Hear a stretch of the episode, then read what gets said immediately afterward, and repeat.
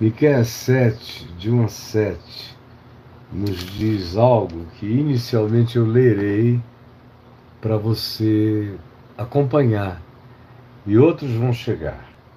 Diz assim: Ai de mim, é um sentimento comum entre os profetas, é, é quase uma autopiedade que na realidade não existe porque eles vão e encaram mesmo que tem que ser encarado. E se tiverem que morrer, morrem, como a maioria deles morreu. Mas há uma dor, é uma existência dolorida, essa existência do profeta. Porque ele sempre existe contra tudo e contra todos ele nunca é maioria, ele nunca é alguém que não tem mais adversários do que amigos. Ele tem adversários de sobra. E ele está ali, na maioria das vezes, com muito pouca gente, ou sozinho até. Então, não é raro essa expressão no ambiente psicológico dos profetas, esse ai de mim. Você vê isso em Isaías, em Jeremias, você vê em Ezequiel, você vê em vários lugares, ai de mim. Aí tem a explicação. Porque estou feito como quando são colhidas as frutas do verão, como os rabiscos da vindima, o que sobrou. Cara era o restolho, é o que restou da colheita ficaram pequenos rabichos. E ele é um se sente assim um rabicho abandonado no processo da história. Não há cacho de uvas para chupar. E ele está falando do estado dele, da palavra na boca dele e de como ele tinha sido abandonado. Não há figos temporãos que a minha alma deseje. Então, o estado dele é um estado de angústia depressiva pela rejeição, pelo abandono, porque ele está sozinho, é assim que ele se sente. E ele prossegue dizendo: pereceu da terra o piedoso e não há entre os homens um que seja reto. Romanos 3 ecoa isso, tanto quanto isso já ecoa os Salmos. Todos espreitam para derramarem sangue. Cada um caça o seu irmão com rede. Preste atenção nas imagens as imagens dos profetas do Velho Testamento são incomparavelmente fortes, são metáforas. As suas mãos, a dos inimigos, a dos impiedosos, estão sobre o mal e o fazem com diligência. Eles têm aplicação e são efetivos, têm eficácia na prática do mal diligente que eles realizam. O príncipe, o poder executivo, exige condenação. O juiz aceita o suborno, a justiça. O grande, o forte, o poderoso que tem influências, fala dos maus desejos da sua alma. É o que ele expressa para o povo as piores coisas da sua alma. E assim todos eles juntamente urdem a trama. Juntam-se esses poderes e urdem a trama contra o próximo, contra o ser humano, o povo que não tem como se defender que fica na mão dos caprichos dessas forças e desses poderes isso já era assim há muitos anos atrás, 2.500 anos atrás, 2.600 anos atrás. Já era assim 2.700 anos atrás. Essas são as estruturas, as arquiteturas de poder perverso que você encontra sendo descritas nos profetas. Ele prossegue e diz: As suas mãos estão sobre o mal e o fazem diligentemente. Aí descreve essa sequência. E então conclui: o melhor deles, o melhor, o melhor deles, o melhorzinho, é como um espinheiro você vai dar um abraço no melhor dele e sai todo ferido. É um tempo difícil. As estruturas de governo, as estruturas da justiça e os influentes do povo corrompidos, tramando mal. E aí se diz: o melhor deles ainda é como um espinheiro. O mais reto é pior do que uma sebe de espinhos, uma cerca de espinhos. Você bate ali, sai todo cheio de espinhos. É chegado o dia anunciado por tuas sentinelas, ó Senhor, o dia em que trarás a tua sentença, o teu juízo, o teu castigo. Aí está a confusão deles, porque eles não ficarão impunes. Não creiais, portanto, nem no amigo, nem confieis por causa disso, nem no companheiro. São dias em que todas as fidelidades, as raízes e o caráter morreu. Esses poderes do ser desapareceram de quase todos. Então se diz: guarda a porta da tua boca àquela que reclina sobre o teu peito, ou seja, até a mulher que dorme sobre o teu peito. Guarda a tua boca dela porque você não pode confiar nem naquela que faz amor contigo. Aí não é amor, é só sexo. Não confies nem naquela que bota a cabeça no teu peito. Porque o filho despreza o pai, despreza o pai. Você que é pai e está vivendo em estado de desprezo, saiba você não está inaugurando uma era. A filha se levanta contra a mãe. A nora contra a sogra, foi o que Jesus disse. Exatamente com essas palavras ele afirma em Mateus 10, 35, 36, em Lucas 12, 53, afirma com força e veemência cada uma dessas mesmas palavras. Os seres da nossa própria casa nos desprezam, por quê? Porque os inimigos do homem serão os da sua própria casa, como já dizia o Salmo, e como foi repetido por Jesus, e como é afirmado aqui por Miquéias, alguns um milênio, dois milênios e meio antes de nós fazemos a leitura no dia de hoje.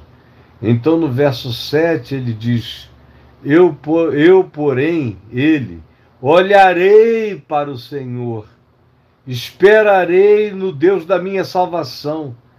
O meu Deus me ouvirá nesse tempo e nessa hora, ó inimiga minha. Não te alegres a meu respeito Ainda que eu tenha caído, levantar-me-ei. Se morar eu nas trevas, o Senhor, todavia, será a minha luz. A minha luz. Eu quero conversar com você tendo essa referência do texto de Miqueias aqui na minha mente. E a primeira coisa é a descrição da vida em dias de morte. Porque o que Miqueias está também descrevendo, como a maioria dos profetas o faz, é a vida em dias de morte, em tempos de morte. como é o nosso tempo. É tempo de morte, não apenas por causa da pandemia, mas mesmo sem a pandemia, são dias de muita morte. Morte não apenas física de corpos, morte de significados, morte de valores, morte do amor, morte do caráter, morte da reverência, morte da lealdade, morte da amizade, morte do compromisso, morte do enraizamento no coração da palavra de Deus, que seja o nosso nutriente e o nosso alimento. São dias de morte, como Jesus disse, por se multiplicar a iniquidade, o amor se esfriará de quase todos, e quando o amor vai morrendo, gelando em todos esses ambientes descritos na leitura, é porque a gente entrou de fato na era e no vale da sombra da morte. E sendo dias de pandemia, quando todo dia eu tenho notícias de amigos que morreram, ou de amigos que estão à morte, e de suas viúvas e seus filhos chorando, inconsoláveis, ainda se agrega à morte espiritual e de significado moral e ético, conforme eu acabei de dizer, às mortes reais e concretas que se espalham para todo lado, com milhares de pessoas gemendo, angustiadas em sofrimento, sem consolação porque não há consolação que venha nem do príncipe, nem do juiz, nem dos maiores do povo. Quem acha que consegue se defender despreza os que não têm, de fato, defesa contra as suas próprias calamidades de todas essas diversas naturezas. Então, como é isso? Quando é que a gente de fato pode dizer que está vivendo em dias de morte? Quando? Primeiro, quando o piedoso vai desaparecendo da terra. Repita isso comigo. Quando o piedoso vai desaparecendo da terra. Isso caracteriza a era dos dias cinzentos de morte, de dor, de angústia, de perplexidade. É quando o ser humano piedoso vai se tornando raro, conforme dizem esses versos 2 e 4 que eu li inicialmente. Pereceu da terra o piedoso, e não há entre os homens um que seja reto, todos espreitam para derramarem sangue, cada um caça o seu irmão com rede, cada um caça o seu irmão com rede. Eu podia contar tantas histórias de gente caçando o irmão com rede para ver se o pega, se dá uma tarrafada nele, se o retira do cenário para sempre. E o verso 3 diz: As suas mãos estão sobre o mal e o fazem com diligência, com aplicação, com eficácia nos resultados. Assim, o príncipe exige a condenação segundo o seu capricho, sua vontade. Ele quer controlar, dominar e matar, destruir ou afastar. O juiz aceita a negociação com isso e os grandes e poderosos falam dos maus desígnios da sua alma como ideologia a ser praticada e eles todos se juntam para tramarem o mal. É ou não é o que você vê em volta? Não é a primeira vez, mas é inegável que na sua geração, nesta outra geração, que Deus me permite a chance de viver também e nela pregar e nela profetizar, é isso que nós encontramos. O piedoso vai desaparecendo da terra. Eu tenho repetido a exaustão Quando eu comecei a pregar, havia uma legião de ignorantes e alguns perversos e impiedosos. Mas a maioria dos ignorantes eram, no entanto, sinceros. Hoje, você tem ignorância burra, insincera, perversa, arrogante, maldosa, cheia de raiva, de ódio, hipócrita, na ignorância, não sabem de nada, mas arrogam-se como se soubessem de tudo ou de alguma coisa. São dias semelhantes, são dias iguais. As estruturas de poder são semelhantes e a reação daqueles que influenciam o povo é quase que na totalidade dessa forma e dessa maneira. Porque esses são dias de morte. E são esses os dias que acontecem quando o piedoso vai desaparecendo. Vai sumindo, vai virando uma raridade, vai virando um ET na Terra. Em segundo lugar, esses são dias de morte e a gente identifica sempre os dias de morte quando não há em quem se possa confiar. Não há em quem se possa confiar. Essa é a segunda realidade dessa descrição. E dizem aqui os versos 5 e 6 a respeito deles e disso aqui. Não há em quem se possa confiar porque o melhor deles é como um espinheiro, o mais reto deles é pior do que uma cerca de espinhos. Esse é o dia em que a gente vive, portanto, se diz: não creiais no inimigo, nem confieis no companheiro, guarda a porta da tua boca àquela, a mulher que reclina sobre o teu peito. Porque o filho despreza o pai, a filha se levanta contra a mãe, a nora contra a sogra. Os inimigos do homem são os da sua própria casa. Então, não há em quem se possa confiar. Calado, mesmo em casa, cuida da tua boca.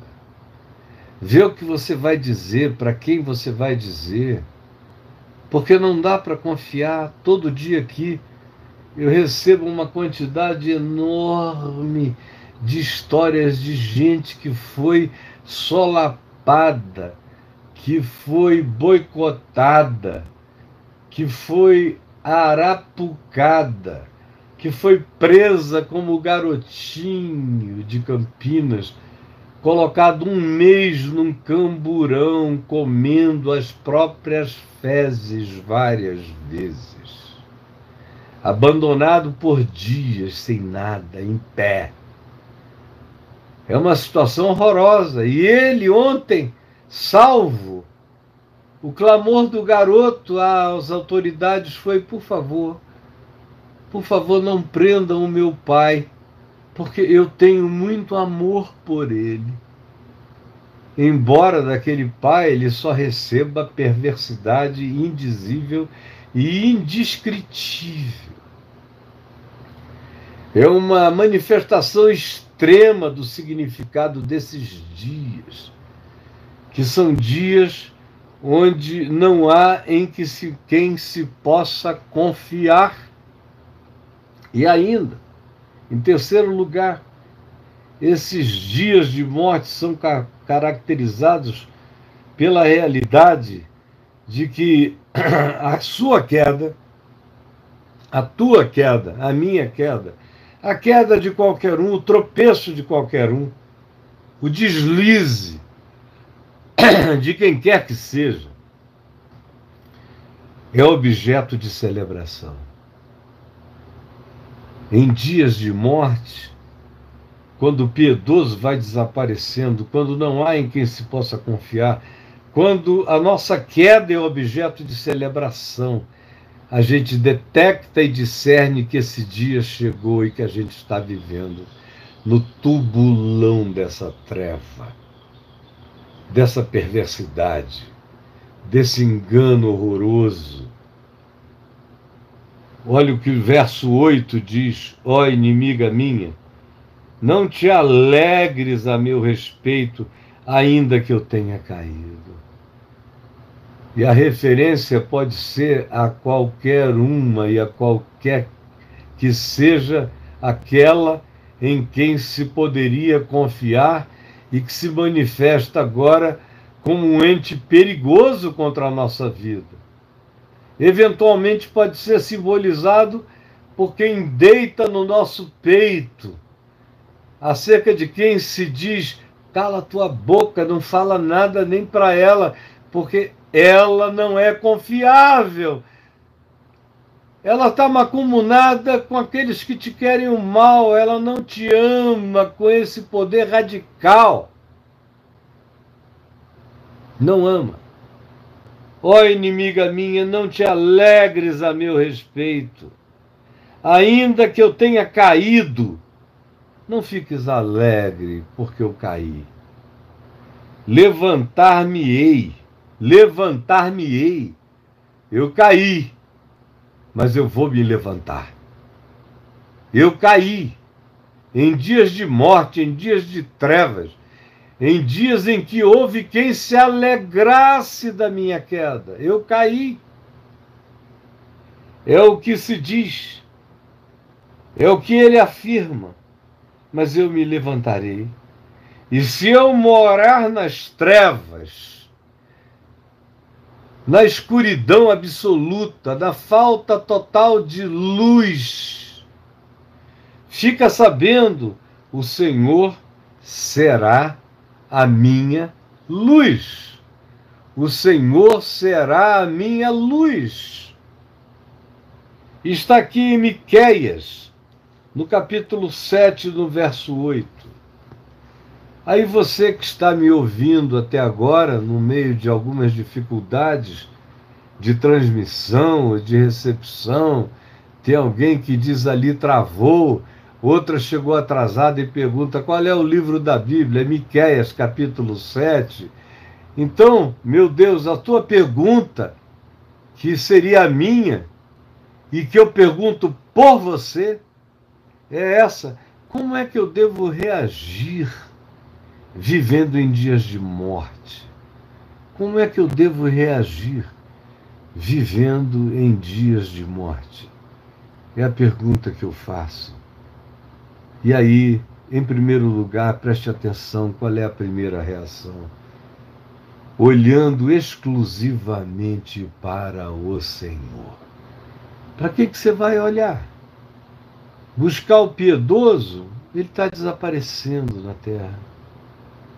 Não há em quem se possa confiar, nem no filho, nem no pai, nem na mãe, nem na nora, nem nos amigos, porque o inimigo do homem será aquele que se levantará na sua própria casa, nem na mulher que deita sobre o teu peito e que acaba se transformando na tua própria inimiga. Esses são dias de morte, como enfrentar? Tais dias, quando a nossa queda é objeto de alegria e de celebração por muitos, até por aquela que deitava no meu peito. Se alegra com a minha derrota, com a minha desgraça. Como é que eu devo reagir a esses dias para que eles não me engulam e eu não seja consumido e eu não perca a esperança total e absoluta, o que eu devo fazer? A única coisa que eu devo fazer é olhar fita, fixa e atentamente para o Senhor. Como diz Hebreus, do capítulo 12, olhando firmemente para Jesus, o Autor e o Consumador da nossa fé olhando firmemente, fortalecendo-nos nele, jogando para fora de nós todo o peso, tirando de todos nós, de todos nós, o pecado que tenazmente nos assedia, fortalecendo as nossas pernas bambas, os nossos braços e mãos descaídos, olhando para o Senhor, porque não há piedosos para nos animarem, nem dentro das nossas próprias casas há aqueles que nos consolem.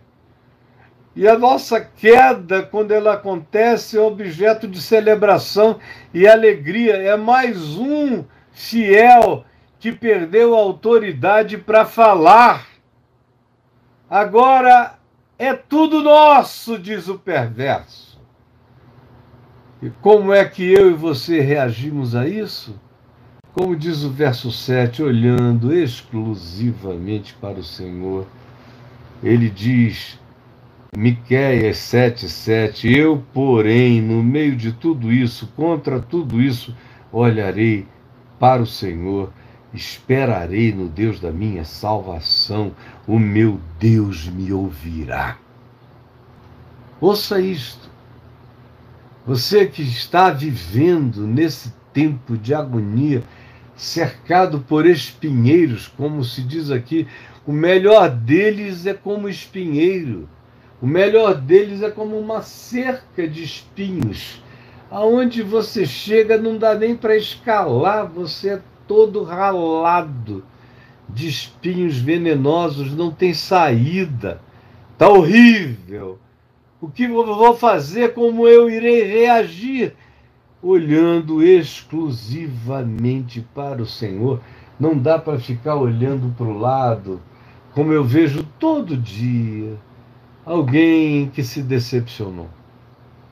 Se decepcionou, às vezes são pastores, gente querida, amada, gente conhecida, que fala comigo, Caio, eu estou profundamente decepcionado com a minha mulher. Eu estou decepcionado com os meus filhos, todos me abandonaram. Eu estou decepcionado com aqueles que eu levei a Cristo e que eu ensinei o Evangelho. Todos me deixaram e eu estou sozinho, eu não tenho nem o que comer. Figuras conhecidas no país inteiro e que se sentem em estado de desalento total, não sabem o que fazer. Qual é a palavra que eu tenho a lhes dizer, se não exclusivamente essa? Olhem Olhe, meu amigo, minha querida amiga, somente para o Senhor. Olhe para esse que não te deixa só, para esse que não te abandona, para esse que habita contigo na região da sombra da morte. Olha para ele, confia nele, não tenha esperança de que a sua validação permanente, definitiva, ou significativa venha dos seres humanos. Eles são voláteis, eles são como a nuvem, eles são como a erva, eles são como aquilo que aparece de manhã e desaparece à tarde. A fidelidade deles é fidelidade de ervas que murcham, de flores frágeis que melam e se derretem ao calor do sol das intempéries ou das dificuldades da existência. Olhe exclusivamente para o Senhor. É como eu tenho sobrevivido todos os dias da minha vida, mas especialmente nos últimos 25 anos da minha vida. Eu só estou aqui firme forte, pregando o Evangelho, porque eu olhei exclusivamente para o Senhor. Quando de todos os lados eu sentia que o que se queria era a minha morte, ou o meu silêncio permanente, quando o melhor amigo ouvia o abrir do seu coração e o ecoava para o mundo inteiro contra você, e quando aqueles que você gerou e pariu em Cristo e cuidou e alimentou e instruiu e gastou dinheiros com a educação deles e com tudo mais, eles te abandonaram também. Aí você vai olhando em volta e não tem ninguém. Graças a Deus, Deus me enviou uma companheira que deita no meu peito e só faz oração nele. Poucos, poucos, graças a Deus pelos meus filhos. Graças a Deus por alguns amigos que eu não conhecia. Graças a Deus por alguns outros que se manifestaram e eram os que não tinham poder, os que se ofereceram para socorrer. Eu, todavia, com eles ou sem eles, estava olhando exclusivamente para o Senhor.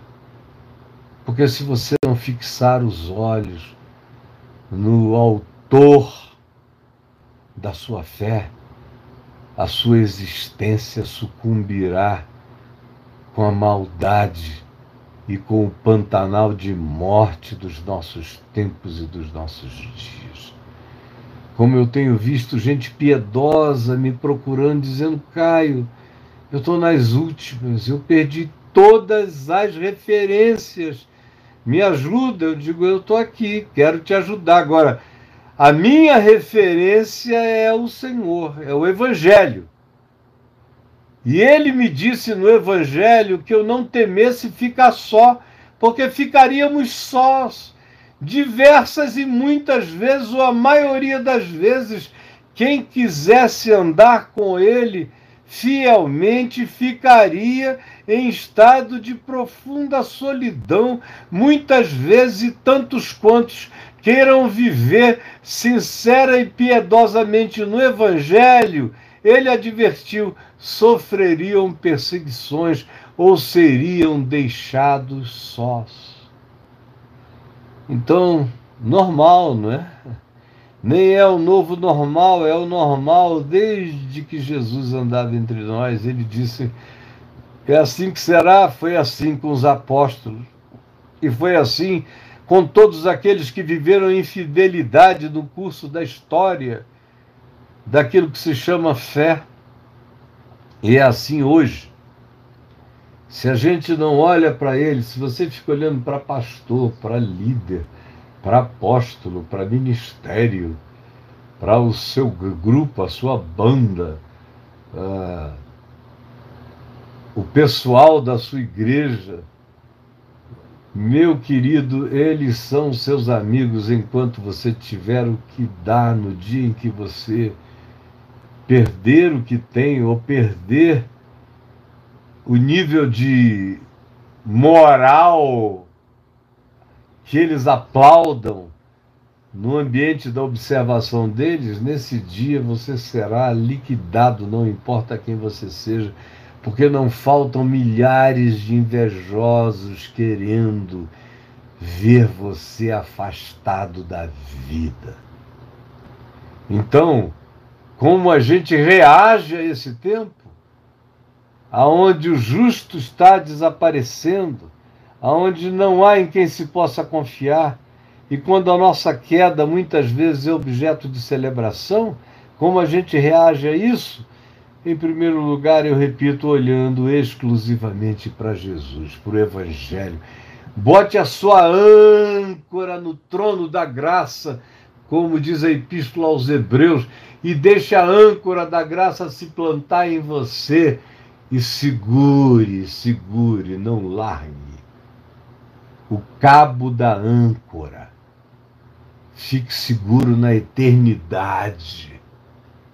Só os que têm a sua âncora lançada no trono da eternidade são os que sobrevivem alentada, esperançosa, corajosamente num tempo como o nosso aonde tudo vai caindo em desvanecência e os significados vão morrendo diante dos nossos olhos e o próprio amor vai se esfriando.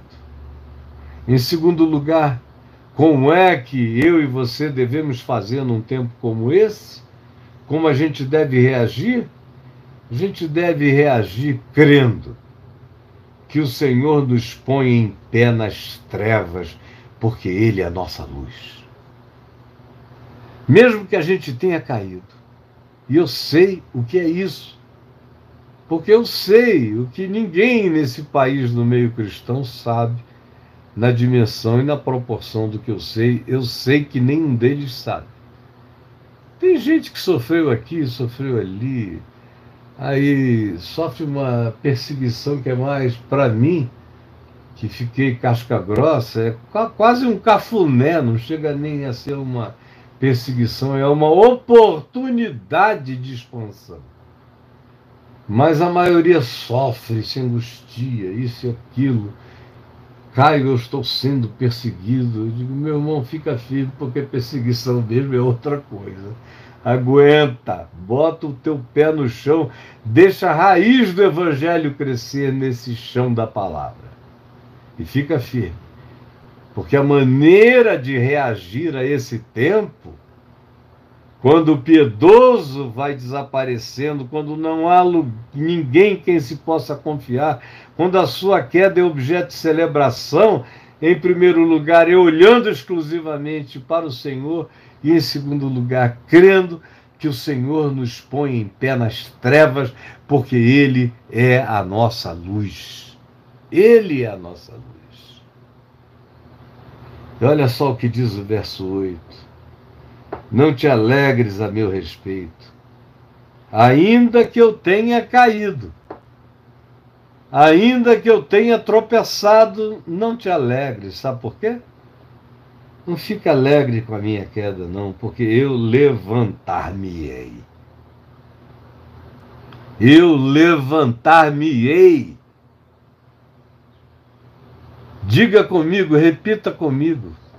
Não importa se você está falando do fundo do poço ou daquele tambor no qual o garotinho de Campinas foi colocado sobre as próprias fezes. Repita comigo: eu levantar-me-ei. Não te alegres, porque eu não vou desistir. O Senhor é comigo. Eu caí, Aí, no meu caso, o mundo inteiro veio contra mim.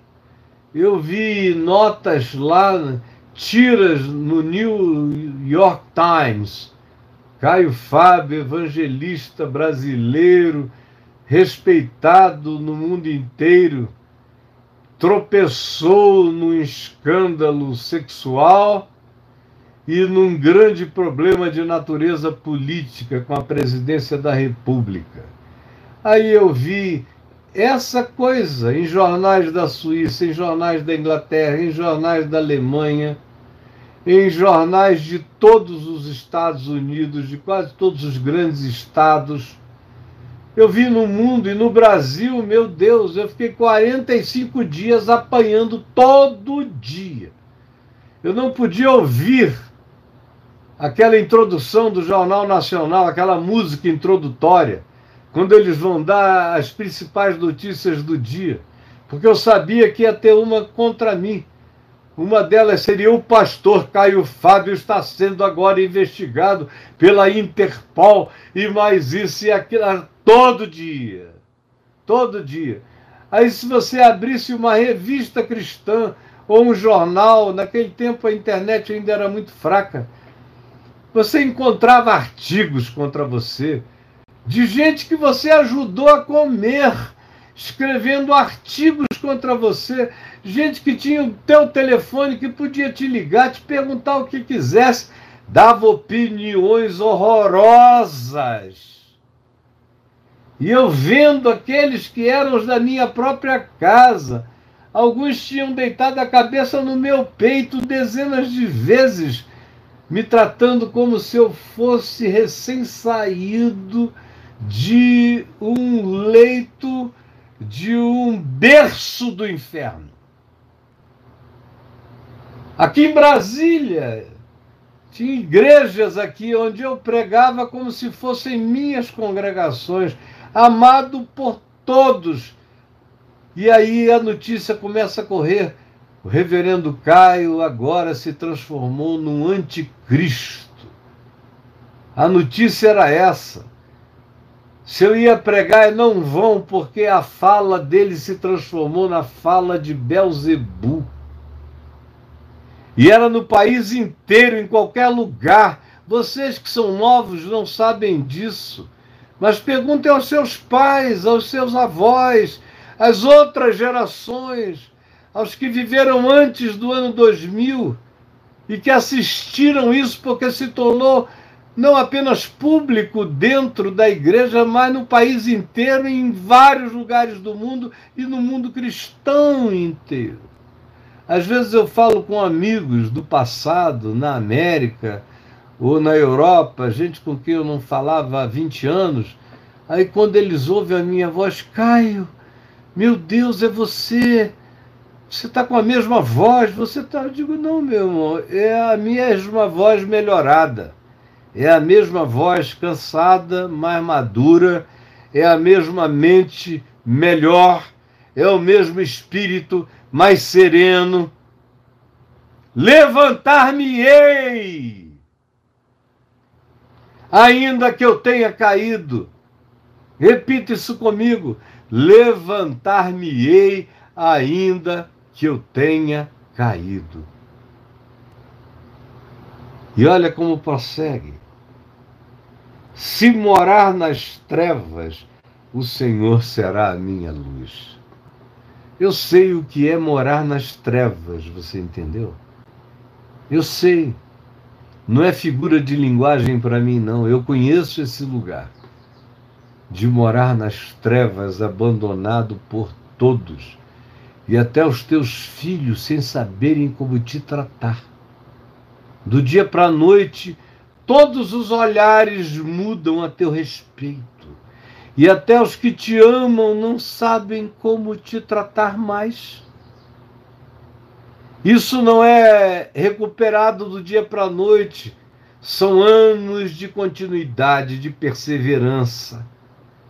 Um dia depois do outro, um dia depois do outro, olhando exclusivamente para o Senhor, sabendo que os piedosos estão desaparecendo da terra que não há em quem se possa confiar, não há amigos praticamente a quem e em quem se possa derramar a nossa alma, porque a nossa queda é celebrada com alegria.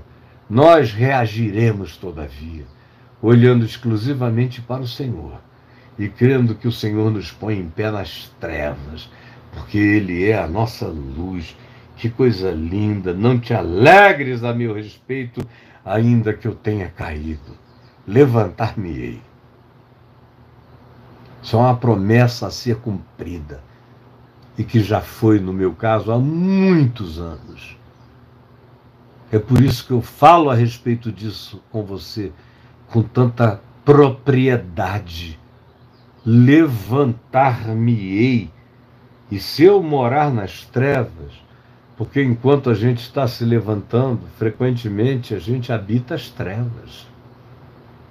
Não tem perspectiva, não tem futuro, não tem ambiência, não tem projeção a ser feita. Você morreu. Você mora nas trevas. No entanto, se você estiver olhando exclusivamente para o Senhor, e não para a morte dos piedosos, e não para a impossibilidade de confiar em quem quer que seja, e não ficar dedicando o seu ouvido a ouvir os gritos, as alegrias, as celebrações, os obas perversos de muita gente, se você não der ouvidos a isso e reagir, olhando exclusivamente para o Senhor, então saiba ainda que você tenha caído, você vai se levantar.